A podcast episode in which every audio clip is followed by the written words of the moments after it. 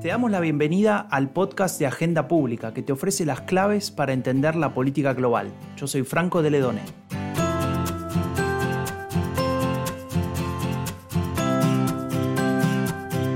Antes de la pandemia se venía hablando de muchos temas. Sin embargo, todo quedó como eclipsado por la emergencia sanitaria. Uno de esos temas tenía que ver con el declive de la democracia. En diferentes estudios globales, regionales, como los de IDEA International, VDEM, Freedom House, el Latino Barómetro también, venían señalando un cierto declive ¿no? del apoyo a la democracia. Y al mismo tiempo veíamos en diversos países del mundo un crecimiento y una consolidación de, ciertos movimientos y partidos de la derecha radical, llegando incluso a los gobiernos en distintos lugares.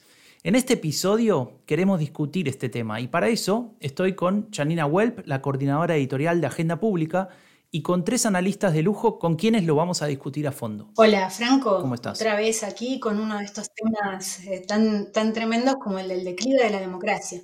Y como decías, tenemos efectivamente invitados de lujo. Tenemos a Julia Pomares, que es directora ejecutiva del Centro de Implementación de Políticas Públicas para la Equidad y el Crecimiento, el CIPEC, con sede en Buenos Aires. Hola, Julia. Hola, Janina. Hola a todos. Gracias por la invitación. Tenemos también a Kevin Casas Zamora, que es de origen costarricense, secretario general de IDEA Internacional, con sede en Estocolmo. Hola, Kevin. Eh, hola, encantado de estar con ustedes. Muchas gracias por la invitación. Gracias a ti y a Jaume Duc, portavoz y director general de comunicación del Parlamento Europeo, que está en Bruselas. Así que hoy estamos más internacionales que nunca. También. Hola, ¿qué tal? Encantado de estar con vosotros. Entonces, bien, vamos al tema, ¿no? Como decía Franco, algunos indicadores venían anunciando una caída del apoyo a la, democracia a nivel global. Se venía también hablando del descenso de la participación electoral, obviamente con marcadas diferencias entre países, y aparecía esta cuestión del, crecimiento de la extrema derecha que crea, también una paradoja, especialmente en el ámbito europeo, diría. América Latina está presentando otras particularidades. Eh, la especialidad de esto es que por un lado el populismo de derecha apela a una movilización del electorado que parecería renovar la democracia, pero por otro lado es, lo hace con unas consignas que son más bien antidemocráticas.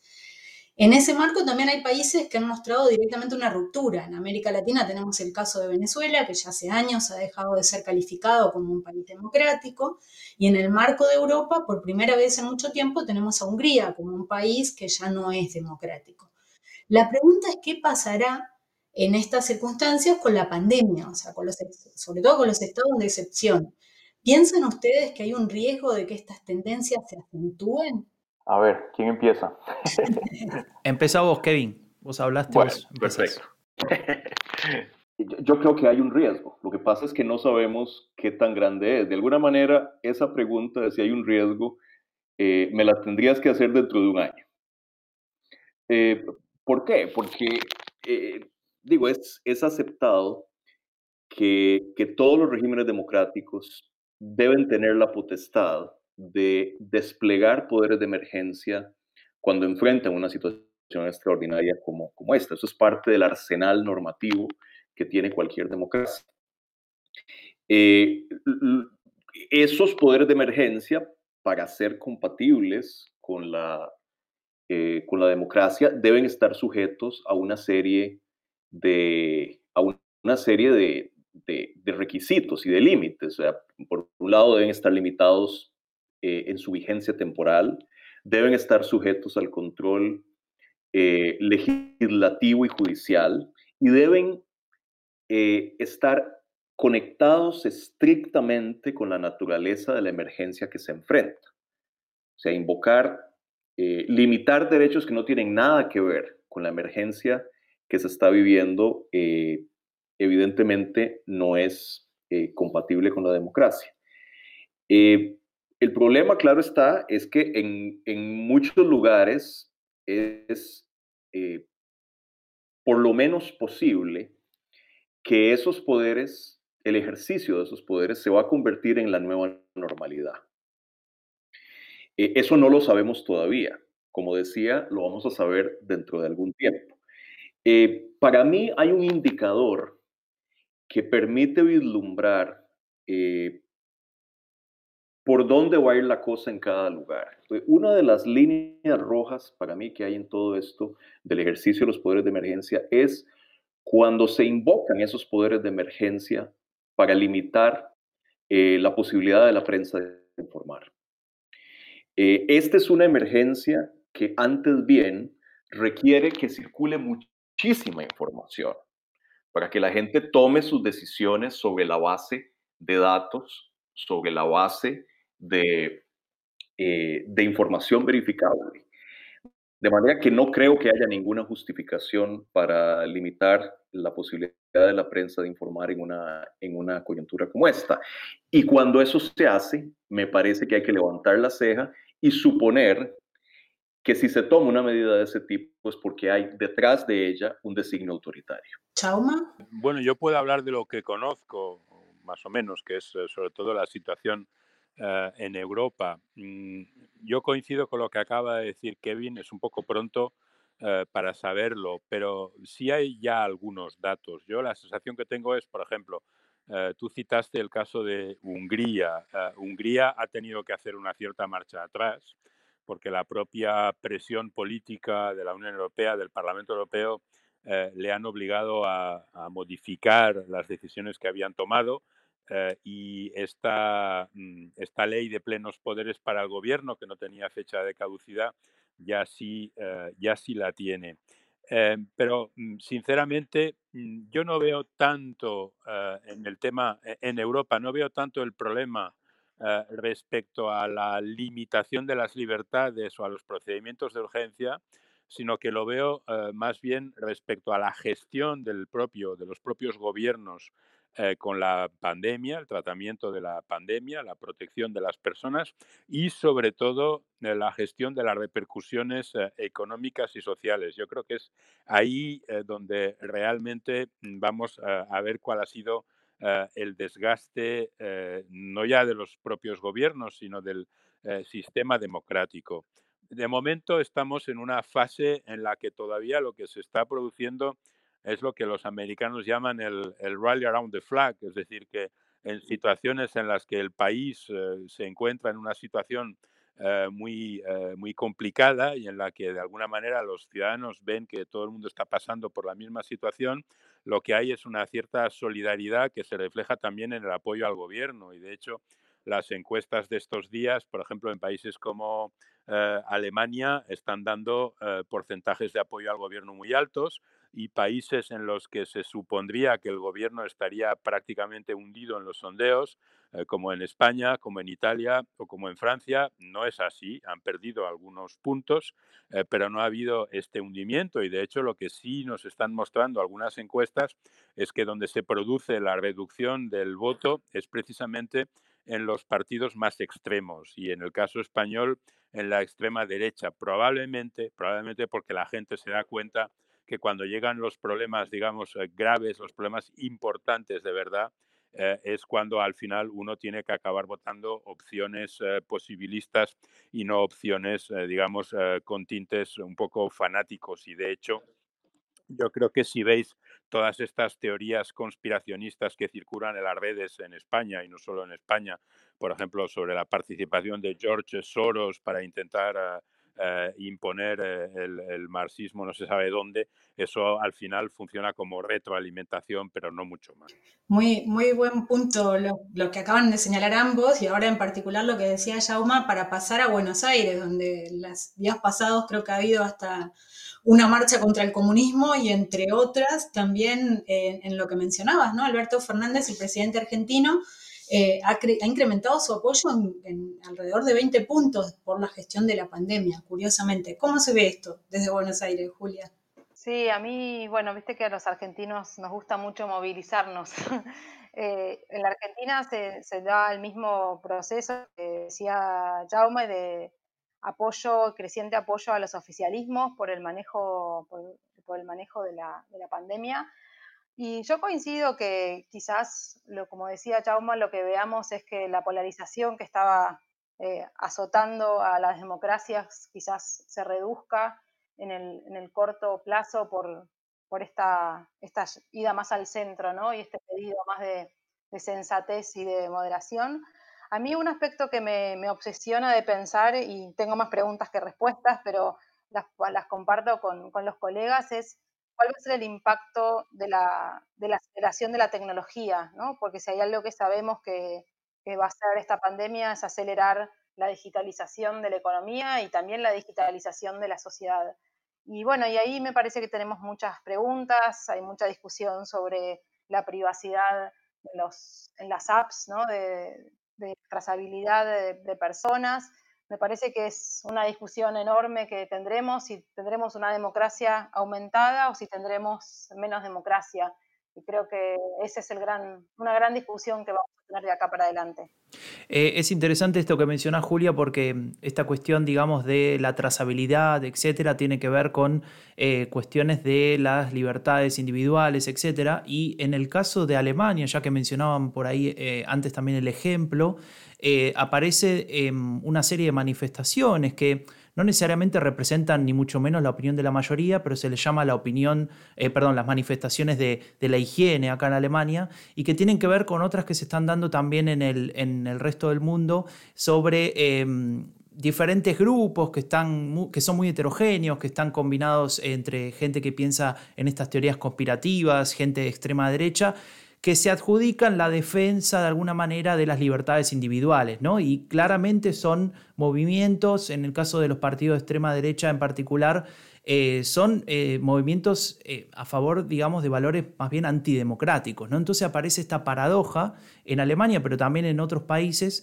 y nos lleva a preguntarnos ¿no? si esto es un problema en, en particular para las democracias, pero también cómo debería responder el resto de los partidos ¿no? a este tipo de manifestaciones. Ahora que no hay nada, lo único que vemos es 2.000, 3.000 personas diciendo devuélvanos nuestra vida en este contexto de cuarentena. Pues no lo sé, si me permites, eh, yo, mm, mi reacción casi espontánea es que lo que hay que hacer es evitar magnificar una cosa que en este momento... Eh, moviliza a, una, a un porcentaje muy, muy, muy pequeño de la sociedad.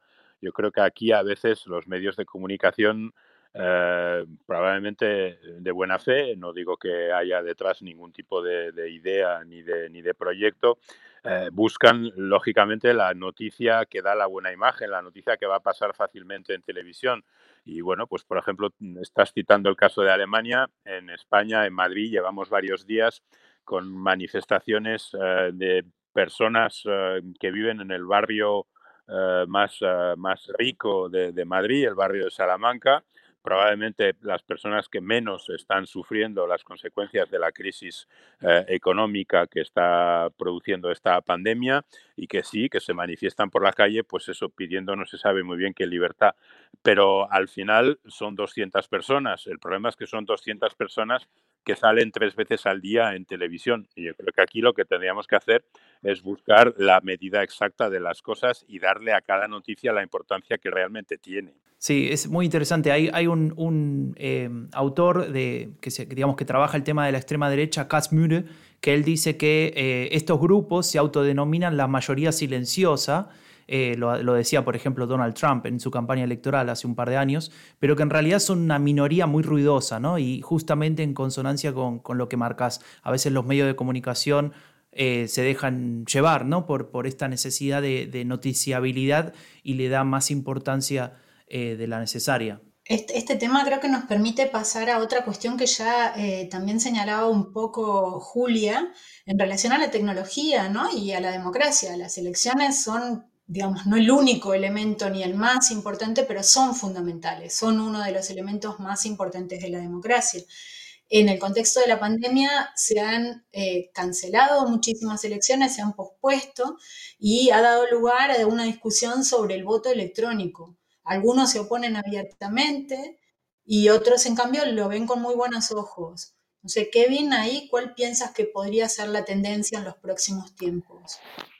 Yo creo que la discusión es más amplia que el voto electrónico. Lo que realmente eh, está adquiriendo mucho relieve es la, todo el tema de los, de los mecanismos especiales para emitir el voto, que puede ser el voto, el voto postal, que puede ser la, decisión de abrir las urnas por, por más de un día para controlar el flujo de votantes que llegan en un momento dado, cosa que es importante en, una situación como la que estamos viviendo. Eh, el voto electrónico, eh, ciertamente. Yo creo que esa es una discusión que va a adquirir eh, muchísimo, muchísimo relieve. en este momento, la discusión en muchos países se ha centrado en si celebrar elecciones o no celebrarlas, celebrarlas o posponerlas. Y hay casos de los dos. esa discusión se ha planteado en cerca de, 70 países en el mundo que tenían procesos electorales programados para los próximos meses.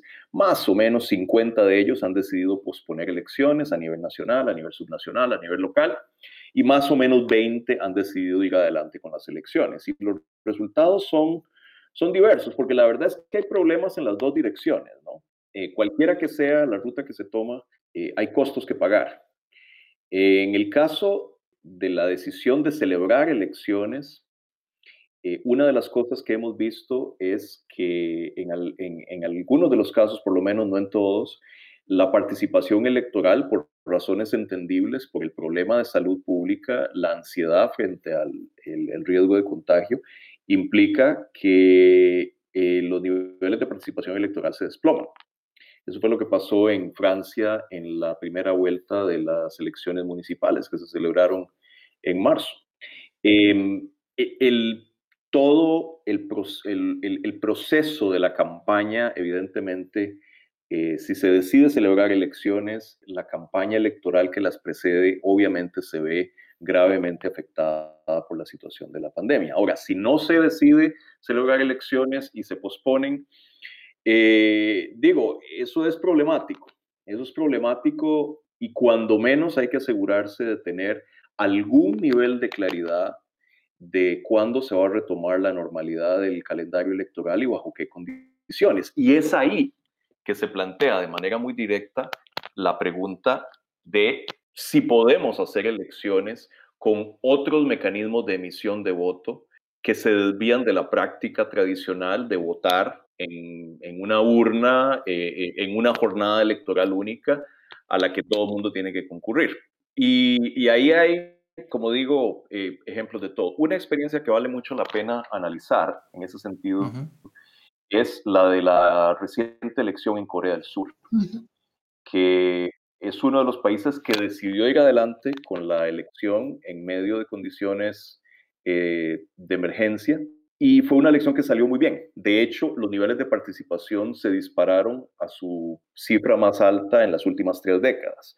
Ahora, eh, hay condiciones que no son fácilmente replicables. Eh, en primer lugar, era un país que no estaba en cuarentena. En segundo lugar, el cambio de las reglas del proceso electoral estuvo anclado en un amplísimo consenso político eh, cosa que no es el caso siempre. En tercer lugar, la autoridad electoral coreana es una autoridad electoral con muchos recursos y que hizo un trabajo extraordinariamente eficaz para comunicar eh, no solo el, cambio de las reglas electorales y la disponibilidad de diversos mecanismos para ejercer el voto, eh, comunicarle eso a la ciudadanía, sino también comunicarle a la ciudadanía las medidas sanitarias que había tomado para reducir el riesgo de contagio en el caso de que la gente decidiera concurrir personalmente a, a emitir su voto. Y el resultado fue un resultado muy, muy alentador en términos de la posibilidad de lograr elecciones aún en un contexto de emergencia. Eh, evidentemente, como dices, hay como una dimensión y una problemática que puede ser compartida por muchos, pero luego hay especificidades, ¿no? En América Latina tenemos dos casos donde el posponer elecciones es especialmente sensible, como son Bolivia tras la ruptura institucional y con escasa confianza, y el, de, el caso de Chile con, con procesos de movilización popular muy intensos en los últimos meses, ¿no? Donde es más difícil generar esa confianza. Y eso me permite quizás hacer el pie a otro de los temas. Si me permite la interrupción, y el caso de República Dominicana.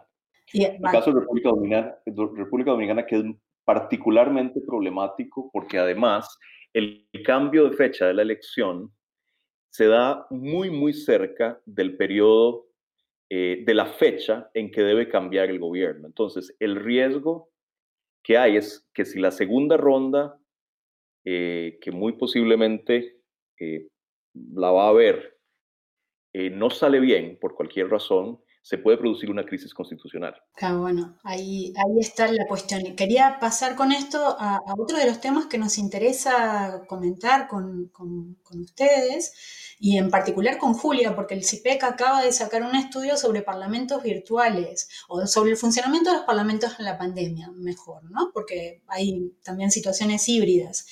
Y sobre eso le queríamos preguntar y luego también queremos saber qué pasa con el Parlamento Europeo, pero empezamos con Julia con los parlamentos en, la región y en el mundo. ¿Qué es lo que han registrado ustedes en este estudio de CIPEC? Sí, así como hace unos años se discutía si íbamos a votar en pijamas y bueno, y ahora algo de eso estaba en la discusión que decía Kevin, eh, aquí en Argentina y en, varios países de, la región y también del mundo se está discutiendo y se está llevando adelante en muchos casos, ya son eh, casi 20 países, eh, lo que nosotros llamamos, se dice, legislando desde casa. Que es eh, la discusión sobre cómo incorporar tecnología para que el Congreso pueda seguir funcionando. En algunos casos se ha, se ha hecho de manera eh, híbrida, eh, donde hay algunos diputados o diputadas que, que van al, al, recinto teniendo en cuenta mecanismos de, distancia social, y en otros casos donde se ha ido a un parlamento una sesión completamente remota. Y hay varios países ya en América Latina. Argentina hace unos, unos pocos días tuvo su primera sesión en, ambas cámaras, eh, tanto en el diputados como en el Senado, de manera remota. Y abre una discusión muy interesante de cómo, cómo se hacen en términos de seguridad y otras cuestiones para poder seguir manteniendo abiertos a los congresos durante la pandemia. Pero otro aspecto que para mí es más interesante aún, que es ¿Qué de todo eso que vamos a hacer y estamos haciendo ahora pueden ser cambios para las legislaturas y los congresos, eh, para el nuevo normal, ¿no? Para la nueva normalidad. Y ahí creo que hay muchas cosas que probablemente puedan ser transformaciones digitales eh, de nuestra forma de hacer política ¿no? en, nuestros países. Ahí eh, con Charina, justamente em, hablando sobre este tema, nos preguntábamos que una cosa es el debate, ¿no? digamos, el debate en el recinto donde discuten los políticos determinada ley. Eh, ahora, cuando se hace política, muchas veces es afuera del recinto o entre los pasillos de alguna manera. Esa política, si querés, de un corte más informal, ¿no? Digamos, donde se, decide la letra fina, donde se deciden algunas, donde hay algunas negociaciones entre partidos, entre fuerzas, etc. ¿Eso también pensás que se va a hacer, em, digamos, desde un punto de vista remoto? ¿O, cómo te lo imaginas, ese elemento no formal de la política? Bueno, hace unos días había una discusión, bueno, aquí con relación a la primera sesión, eh, si se iba a poder tratar leyes de fondo, ¿no? leyes profundas y de temas muy importantes o no. Y me recordaba cuando salieron las, las apps de citas, Tinder o algunas otras, que se decía, bueno, nadie se va a casar habiendo conocido a su pareja en Tinder. Y bueno, eso quedó en el pasado. No sé si eso efectivamente va a ser así y esto es parte de una transición Creo que la parte más difícil, como bien decís, es lo que nosotros en Argentina llamamos la rosca, ¿no? la, fontanería, el, horse trading, que le dicen en inglés, que es la, negociación, la discusión que es cara a cara, de confianza, donde los gestos, donde el, mismo el contacto físico con el otro eh, son importantes. ¿Cómo se va a redefinir eso? En algunos casos probablemente se siga dando entre los que están yendo al recinto cuando es eh, una sesión híbrida. Creo que eso es lo más, lo más difícil de predecir cómo va a cambiar porque es lo más difícil de, digitalizar, creo. ¿Y, qué está pasando con todo esto en Bruselas, Jauma? La, la, situación en el Parlamento Europeo no es muy diferente a la que, a la que acabáis de, describir en, en, América Latina. Evidentemente, al día siguiente de estallar la pandemia, pues hubo que tomar eh, medidas bastante drásticas eh, para proteger eh, a los diputados y a los funcionarios, pero al mismo tiempo para permitir que el Parlamento pudiera seguir trabajando, entre otras cosas porque hubiera sido un mensaje muy malo para la ciudadanía el de eh, una democracia, la europea, que se paraliza mm, incluso desde el punto de vista del funcionamiento de sus instituciones. Y estamos ahora, pues sí, en una situación híbrida en la que tenemos plenos del Parlamento, tenemos reuniones de comisiones, tenemos reuniones de grupos parlamentarios, con una parte, ni siquiera la cuarta parte, yo diría un quinto de los diputados que están eh, en Bruselas y que, eh, y que acuden presencialmente a las reuniones, y el resto, la gran mayoría, que están en sus casas conectados por Internet. Hemos conseguido ya celebrar tres sesiones plenarias. La primera duró solo un día, la segunda ya fue de dos, la tercera de tres. En la tercera ya tuvieron lugar eh, muchas votaciones, incluso votaciones complejas, pero mm, lógicamente en paralelo a todo esto, pues aquí también ha empezado el debate sobre el día después, es decir, qué es lo que va a quedar de todo esto cuando la situación se normalice, cuáles son los elementos que van a subsistir en cuanto a la posibilidad de participar eh, de manera remota en debates e incluso en votos, o qué resistencias va a haber a este tipo de cambios y de hecho esto lo estamos viviendo ya. Por ejemplo, eh, en el Parlamento Europeo se permite la participación y el voto en las comisiones parlamentarias en remoto, pero en los plenos sí se permite el voto, pero no la participación en el debate. Solo pueden intervenir en el debate las personas que están eh, físicamente presentes en el hemiciclo, aunque luego a la hora de votar todo el mundo puede votar. Todos sabemos que técnicamente sería posible organizar eh, intervenciones a distancia de las diputadas, de los diputados en el debate, pero la decisión, que es una decisión política y no técnica, ha sido eh, de intentar hacer la diferencia entre lo que puede hacer el diputado que sí está en el hemiciclo respecto de lo que puede hacer el que no lo está. Yo creo que sobre esto va a haber en su momento una discusión muy compleja y muy profunda. Probablemente también eh, habrá que modificar el reglamento del Parlamento Europeo y vamos a ver hasta dónde se llega. Pero yo coincido en lo que se ha dicho. Hay cosas que se pueden hacer desde casa y hay cosas que no se pueden hacer desde casa. Aprobar una ley europea sobre la que haya un cierto consenso o aprobar una medida de urgencia votando sí o no, pues se puede hacer con mucha facilidad y eso lo vimos en la primera sesión plenaria. Votar resoluciones más complejas exige una negociación que en este caso fue hecha por los diputados que estaban en Bruselas, no por los diputados que estaban en sus casas. Y ahí, pues sí, no todo lo que uno ve en el Parlamento pasa en las salas de reuniones eh, y eso no se puede eh, traspolar, digamos, a la presencia telemática de los diputados. Es sumamente interesante otra vez la, fotografía que de alguna manera nos están ayudando a construir, ¿no? Eh, ya vamos llegando al final del, podcast, del episodio. Nos preguntábamos si la pandemia de alguna manera iba a ser como el tiro de gracia a una supuesta democracia en declive y agonizante. Y de alguna manera, y ahí voy a intentar hacer, sacar como alguna especie de titular y les voy a pedir que reaccionen sobre su acuerdo o desacuerdo muy brevemente, eh, entiendo que más o menos lo que nos vienen a decir es que, por un lado, claramente todavía no podemos decir qué es lo que va a ocurrir, pero por otro lado, eh, creo que hay un llamado a no preocuparse tanto por los estados de excepción y preocuparse más, siempre y cuando sean proporcionales y funcionen en el marco del Estado del Derecho, y de repente preocuparnos más por, aquel, por, la gestión en sí.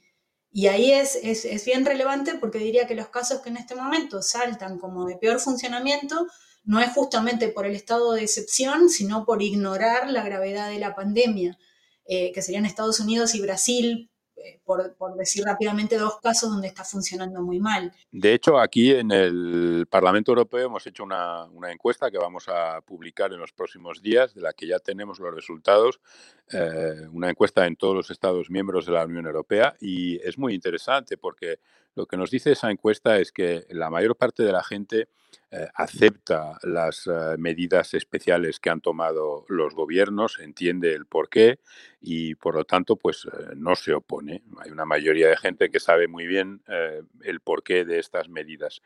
en cambio, donde se empieza a ver una cierta crítica y ahí es donde yo creo que los gobiernos o algunos gobiernos pueden tener problemas en el futuro, es en la gestión. Primero la crítica de la gestión sanitaria y luego la crítica a la gestión económica. A la gente lo que le ha eh, echado en cara a sus eh, gobiernos es por qué no había mascarillas o por qué no había eh, respiradores. Luego, si el gobierno te obliga a quedarte en casa unas semanas y te lo explica bien y entiendes el porqué de la medida, pues eso no es lo que va a soliviantar a la gente.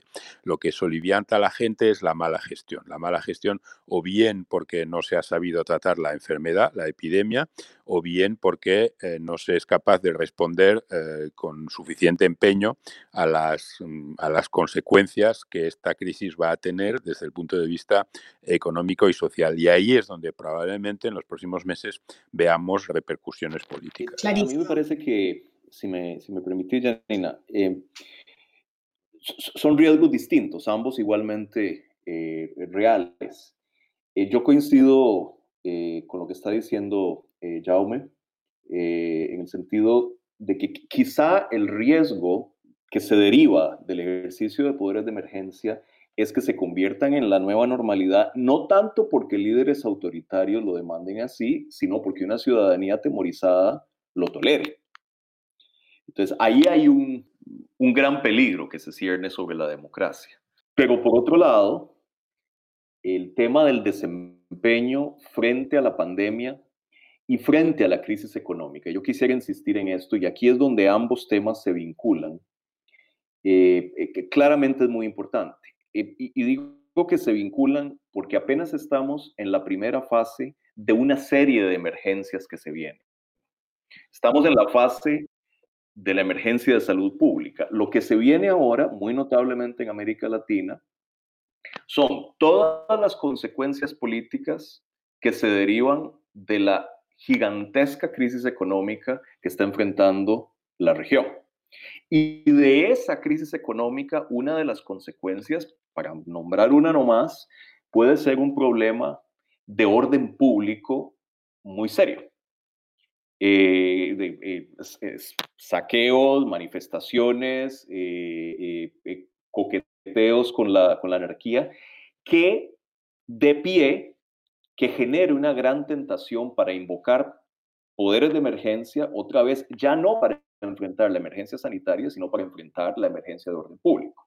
Entonces, eh, digo, son, son dos eh, problemas, son dos riesgos, eh, ambos igualmente reales, pero analíticamente distintos. Distintos, sí. Julia. Creo que es lo que está mostrando este momento y también lo que la encuesta que nos comentaba Jaume es que tenemos una ciudadanía cada vez más sofisticada que puede al mismo tiempo entender que tiene que estar adentro eh, y ver sus libertades restringidas, pero también exigir eh, buena gestión y que después eso va a repercutir en el día después sobre cómo se va eh, administrar la, la, consecuencia de la pandemia, porque creo que esa también va a ser una prueba muy fuerte para las democracias de cómo puedan lidiar con eso, si esta pandemia deja mayor desigualdad, mayores diferencias entre sectores, entre territorios, creo que va a ser muy importante cómo las democracias logran dar respuesta, porque eso es lo que ha, hecho que haya tanta descreimiento y tanta desconfianza en la democracia. Muy bien, bueno, muchas gracias em, a los tres. La verdad es que, Janina, me gustó mucho hacer este episodio, escuchar estas reflexiones, escuchar, digamos, em, estos análisis sobre, sobre la situación de la democracia en contexto ahora mismo de pandemia, pero también en lo que va a venir después. No todo se trata del coronavirus, eh, y hay cuestiones que no podemos olvidar, que son muy importantes, como por ejemplo justamente nuestra democracia. Así que muchas gracias a todos. Muchísimas gracias a ustedes por la invitación. Muchísimas gracias. Gracias, gracias. Muy bien. Y bueno, me despido ahora, Janina, gracias a vos también. Eh, gracias a todos los que nos escuchan siempre cada uno de nuestros podcasts. Em, y me despido, como siempre, pidiendo que te cuides y que nos cuides a todos, respetando lo que dicen las autoridades. Visita agendapublica.es, suscríbete a nuestro newsletter o espera hasta el próximo domingo, en dos semanas, cuando publiquemos un nuevo episodio del podcast de Agenda Pública que te ofrece las claves para entender la política global. Yo soy Franco de Ledone y nos escuchamos la próxima.